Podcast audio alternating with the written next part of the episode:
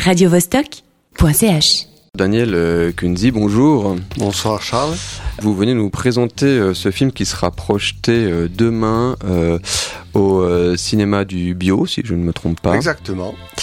Euh, et euh, il s'agit en fait de la condition euh, des paysans en Suisse. Hein. Le titre du film, c'est Jura enraciné à leur terre, donc les, les paysans jurassiens.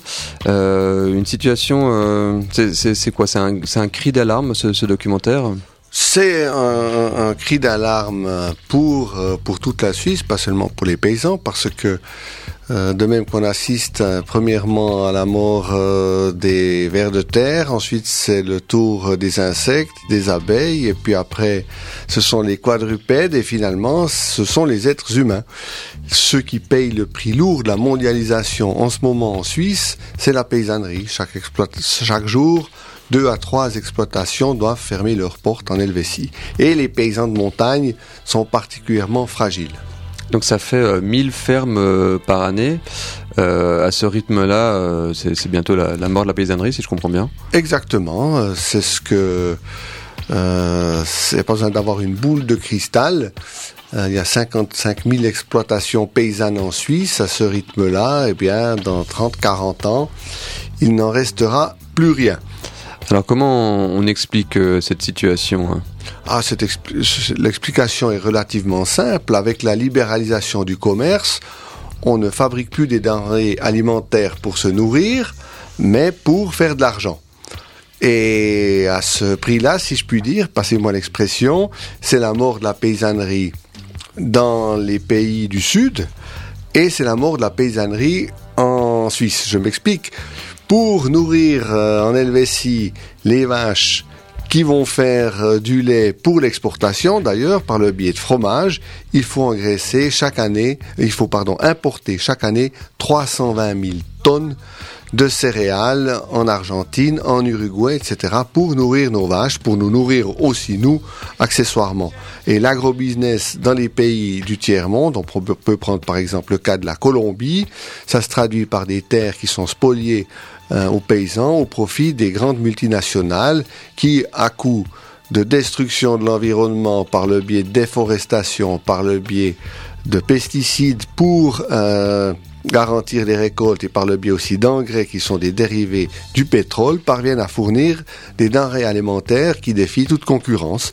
Donc une fois ces denrées arrivées en Suisse, je termine, mm. c'est la fin évidemment des paysans suisses alors on voit le problème de l'approvisionnement en, céréales, euh, mais quand même quand on va acheter son litre de lait euh, voilà, au supermarché du coin, euh, il est suisse.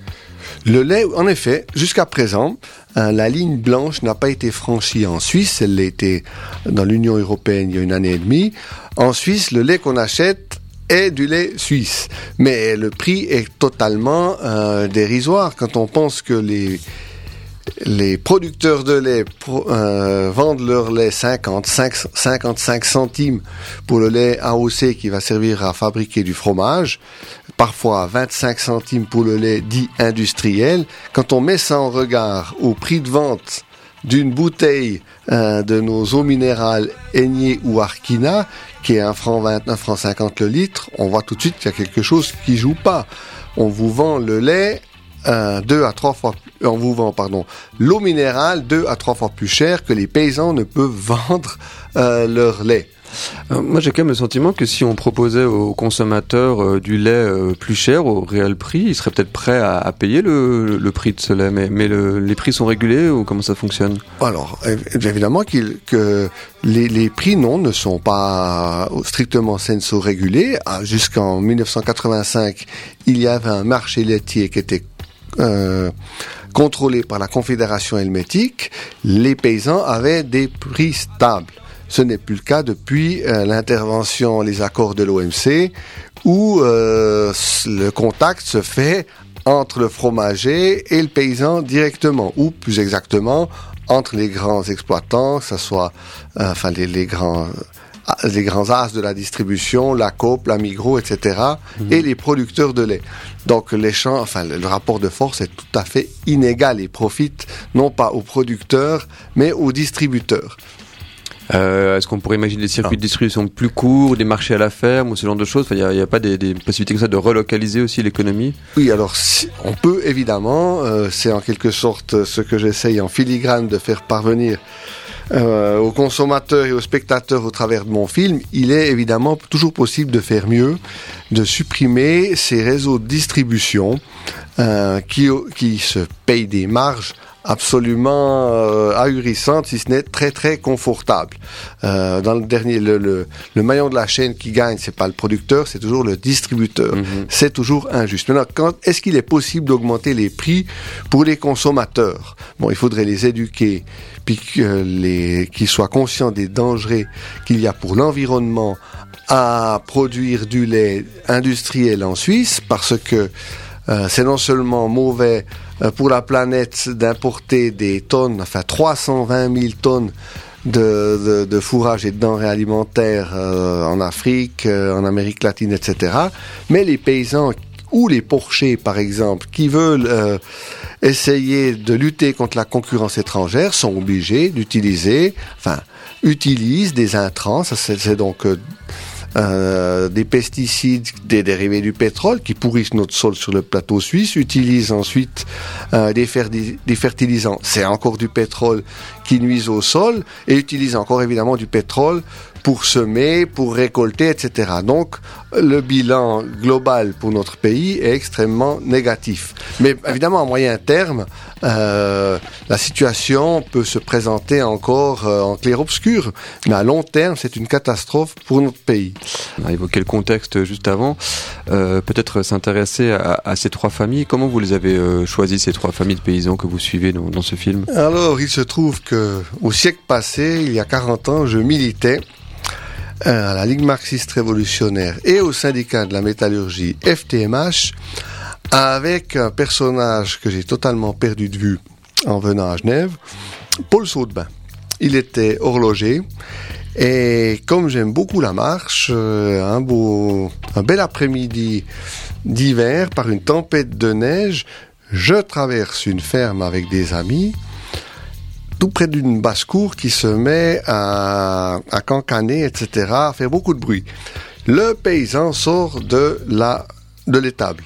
Je me dis, aïe, on va se faire enguirlander parce qu'on est venu perturber euh, son domaine. Il s'approche de moi et pratiquement nez à nez, il était revêtu d'une cagoule, il la soulève et je découvre ce vieil ami et militant, camarade, qui m'explique euh, qu'il a repris une ferme avec sa femme et qu'il vit un véritable bonheur à soigner ses animaux et à vivre le miracle de la transformation. Et donc des paysans heureux.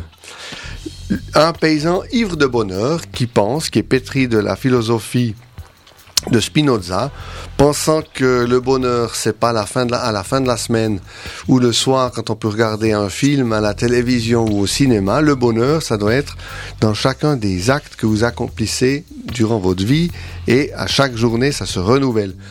Pour lui, le bonheur, c'est de trouver un sens, une signification à chacun des travaux qu'il va accomplir euh, dans, la, dans la journée.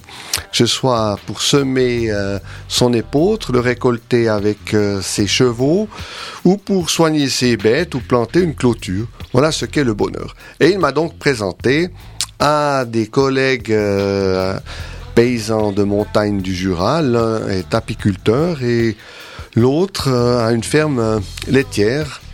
C'est une famille, euh, la ferme laitière, qui a une vingtaine de, de vaches laitières et qui sert à fabriquer la fameuse tête de moine de Belley. Tête de moine bio. Toutes ces exploitations agricoles sont certifiées bio. Et alors comment se, se porte-t-elle?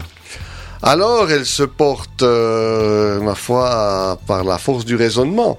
Euh, j'ai eu la chance de pouvoir filmer la révolte paysanne qu'il y a eu il y a, il y a 18 mois et qui est partie de Matran, le Suisse Agri-Militant, où à ma grande surprise, j'ai pu filmer 500 paysans, la mine sombre, qui débattaient euh, de la baisse euh, du prix du lait, mais également de la baisse des prix de la betterave. Le prix de la betterave a, avait reculé de 50%.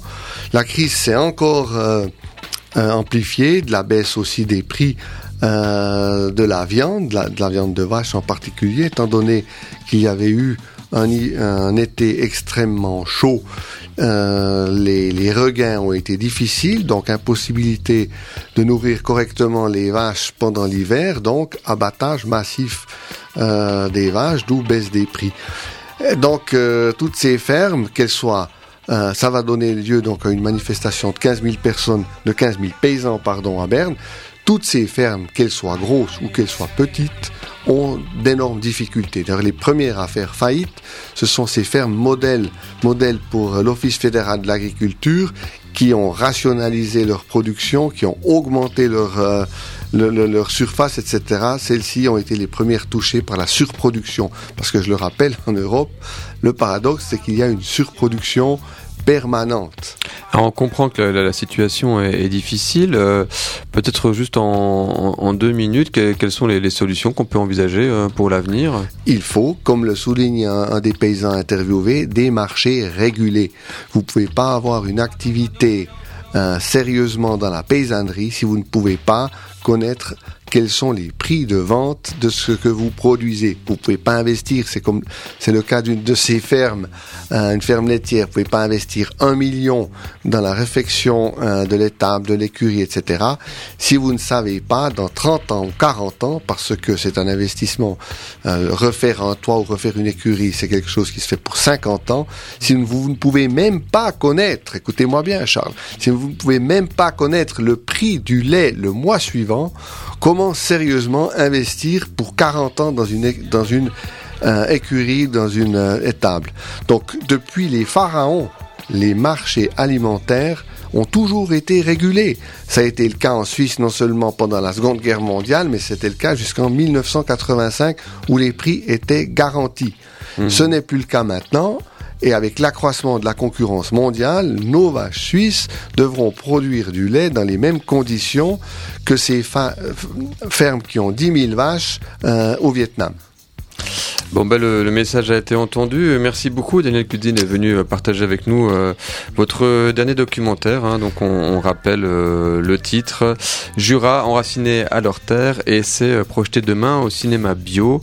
Vous y serez J'y serai avec un, apéro copieux où les têtes de moines tourneront à plein régime. Je remercie à Radio Vostok de m'avoir fait euh, l'honneur de parler à vos microphones et de découvrir vos locaux. Ben avec plaisir, et merci d'avoir fait le déplacement depuis le Jura pour euh, venir nous voir. Radio Vostok.ch